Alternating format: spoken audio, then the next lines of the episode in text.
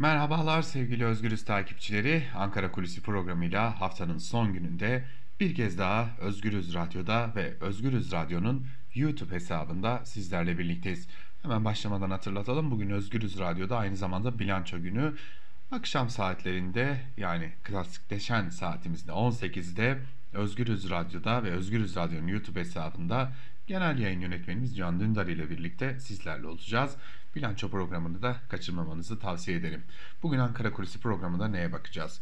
Malum artık Türkiye'de acaba AKP devri, AKP iktidarının devri sona eriyor mu konuşmalarının tam anlamıyla yapıldığı günlerden geçiyoruz. Ciddi bir şekilde AKP iktidarının artık e, ya zamanında ya da erken gerçekleştirilecek bir seçimle artık iktidarda olmayacağı, onun yerine Millet İttifakı'nın ya da Dostlar İttifakı'nın Kılıçdaroğlu'nun deyimiyle gelebileceği konuşuluyor. İyi ama e, Kılıçdaroğlu, Meral Akşener gibi isimler ve yine muhalefet partileri ya da Millet İttifakı diyelim şimdilik. E, Millet İttifakı iktidara geldiğinde yol haritaları hazır mı? Şimdi malumunuz olduğu üzere 6 siyasi partinin hukukçu kurmayları Ankara'da ve İstanbul'da çeşitli toplantılar gerçekleştiriyorlar. Bu toplantılarda parlamenter sisteme dönüşün yol haritasını oluşturuyorlar. Parlamenter sistemin temel ilkeleri üzerinde bir uzlaşı sağlama çalışmaları da devam ediyor. Hatta bu çalışmalarda belirli bir mesafede kat edilmişti.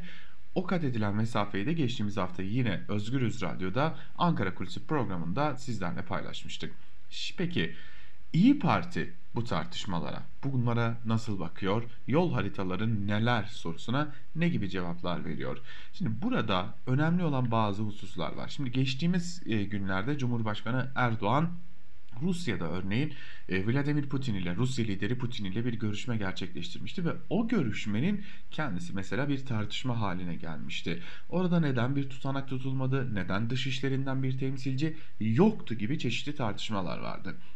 İyi Partili Aytun Çıray ile yaptığımız bir sohbette e, kendisinin verdiği bazı cevaplar aslında aynı zamanda bir yol haritasını da gösteriyor. Örneğin e, bir iktidara gelme durumunda yani Millet İttifakı'nın ya da İyi Parti'nin bir iktidara gelme durumunda e, bu konuda örneğin dışişlerinden temsilcilerin katılmadığı, tutanakların tutulmadığı ve devlet arşivlerine yerleştirilmediği bu görüşmelerde verilen sözlerin e, geçerli sayılıp sayılmayacağına dair bir açıklamaları olacak mıydı?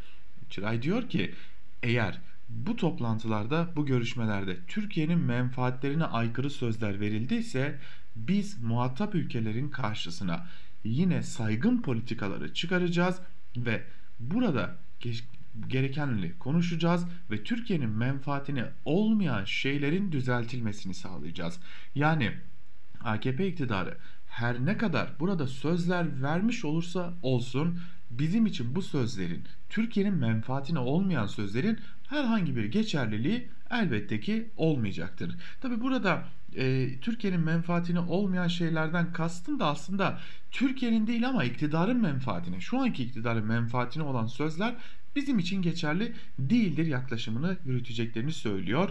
E, ve eğer muhatap ülkeler burada karşılıklı sözlerin verildiği ve Türkiye'nin menfaatlerinin söz konusu olmadığı sözlerin muhatabı ülkeler bu konuda gerekli adımları atmazlar ise bile Türkiye kendi adımlarını atacak diyor İyi Partili Çıray. Bu çok önemli. Gelelim biraz daha ayrıntılara, esas merak edilen konulara. Ee, mesela İyi Parti'nin oy oranı kaç? Şuraya göre %20'nin altında bir oy almayacakları noktasında hemfikir durumdalar. İyi Parti'nin oyu %20 ve hatta üzerindeki bir bantta seyrediyor. Peki Son dönemde İyi Parti'de bir yükseliş söz konusu. Bu yükselişi neye bağlıyorlar? Genel olarak parti olarak neye bağlıyorlar? E, kendilerine göre bu tablo onlar için bir sürpriz değil. Bu bekleyiş, bunu bekliyorlardı. Bunun nedenini de Çıray şöyle açıklıyor. E, biz Türkiye'de özellikle AKP iktidarından sonra boşalan merkeze yerleşmiş bir partiyiz.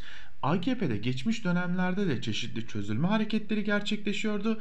Lakin AKP'den kopan seçmen kendisini yakın gördüğü bir parti bulamıyor ve bu nedenle de herhangi bir partiye oy vermek yerine yine şikayet etse dahi AKP'ye oy veriyordu.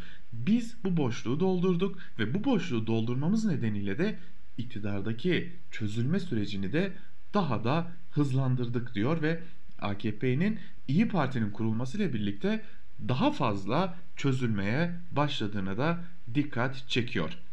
Şimdi gelelim erken seçim bekliyorlar mı sorusunun cevabına.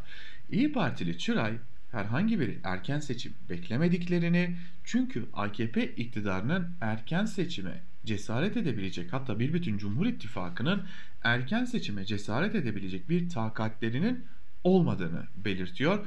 İktidarı bir bataklığa düşmüş gibi nitelendiriyor ve bu bataklıktan kurtulmak için çırpındıkça da daha fazla e, battıklarını belirtiyor ve Cumhur İttifakı'nın sonunun 57. hükümet gibi olacağı tahmininde bulunuyor. Malum 57. hükümetin başında e, Bülent Ecevit vardı. MHP ve ANAP da o e, hükümete ortaktı. Tabi bunu hatırlatma üzerine de acaba MHP Genel Başkanı Devlet Bahçeli bu ittifakı dağıtabilecek bir hamle ya da bir erken seçim çağrısı yapar mı sorusuna ise bu mümkün değil diyor. Zira Cumhur İttifakı adeta Katolik nikahıyla birbirlerine bağlanmış durumdalar ve yolun sonuna kadar beraber devam etmek zorundalar gibi de bir çıkarımı var Aytun Çıray'ın. Bu da önemli bir diğer husus olsa gerek. Şimdi önemli bir diğer çıkışta İyi Parti Genel Başkanı Meral Akşener'in ben Cumhurbaşkanlığına aday değilim, ben başbakan adayıyım çıkışı bu e, hamlenin Türkiye'de siyasette bir kırılma yarattığı görüşünde İyi Partililer ve e, bunun Türkiye'de özellikle Millet İttifakı iktidara gelirse mevcut rejimi değiştirir mi değiştirmez mi sorularının artık tamamen ortadan kalkmasına yol açtığını aynı zamanda da Cumhur İttifakı'nın adaylık tartışmaları üzerinden kendisinin tabiriyle Millet İttifakı'na nifak sokma çabalarının da önüne geçtiğini düşünüyor. Ve bu nokta önemli bana kalırsa çünkü e, aslında ittifakların sonunun geleceği tarihi de aslında Çıray ilan etmiş oluyor. Türkiye'de bir seçim olur ve Millet İttifakı bu seçimi kazanırsa Millet İttifakı'nın zaferi aynı zamanda öyle görünüyor ki Millet İttifakı'nın da sonu olacak. Neden mi? Çünkü Çıray'a göre bu zaferin hemen ardından Türkiye Büyük Millet Meclisi'nde bugünlerde de zaten çalışmaları yürütülen 6 parti arasında çalışmaları yürütülen anayasa çalışmalarına hız verilecek. Bir referandum hazırla bir anayasa hazırlanacak ve bu anayasa referanduma götürülecek. Bu referandumdan çıkacak olumlu sonucun hemen ardından da Türkiye bir kez daha seçime gidecek. Ve bu defa da partiler ayrı ayrı kendileri yarışa katılacaklar ve bu yarıştan çıkacak sonuca göre de yeni bir hükümet konumlandırılacak. Peki tabi bir soru daha var burada. Bir cumhurbaşkanı ve bir de e, meclis seçimi olacak. Cumhurbaşkanlığı seçiminde Millet İttifakı'nın adayı seçilir ise referandumda anayasa değişikliği gerçekleşir ise o cumhurbaşkanlığı görevinden ayrılacak ve yeni bir seçime mi gidilecek?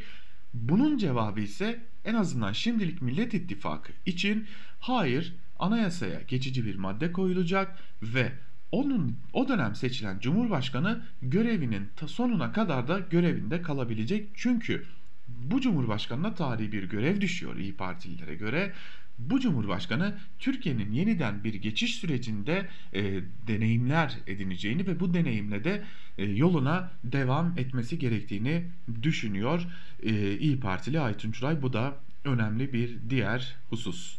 Adaylık tartışmalarıyla bitirelim. Adayın ismi henüz elbette ki Millet İttifakı'nda belli değil. Ama Millet İttifakı'nın önemli temsilcisi olan Millet İt e, İyi Parti'nin önemli isimlerinden Çıra'ya göre kimse telaşa kapılmamalı. Çünkü bu noktada İstanbul seçimlerini işaret ediyor Çıray ve biz adayımızı bir sene öncesinden değil seçimlere kısa bir süre kala belirledik ve sonucunda ne kadar olumlu olduğunu gördük diyor Çıray ve belirlenecek adayın bazı niteliklerini de sıralıyor. Liyakatli olacak ve göreve geldiğinde bu yetkiler iyiymiş ben bunları kullanmaya devam edeyim demeyecek biri olacak şeklinde de bir işareti var Aytun Çuray'ın.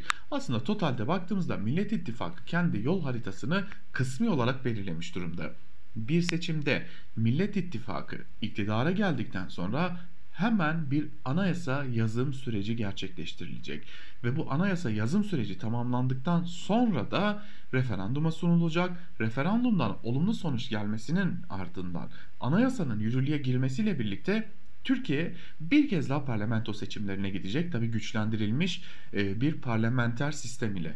Ve buradan çıkacak sonuca göre de artık Türkiye Başbakan ve Bakanlar Kurulu ile yoluna devam edecek. Ancak Cumhurbaşkanı koltuğunu korumaya devam edecek. Bunun için anayasaya geçici bir madde konulabilir deniliyor. Aslında bunlar kısmen de 6 partinin görüşmelerinin de artık yavaş yavaş belli bir şekillenmeye geldiğini gösteriyor. Ankara Kulisi'ni bugünlükte İyi Parti'den bu bilgilerle noktalayalım. Haftaya Özgürüz Radyo'da ve YouTube hesabımızda Ankara Kulisi ile görüşebilmek umuduyla. Hoşçakalın.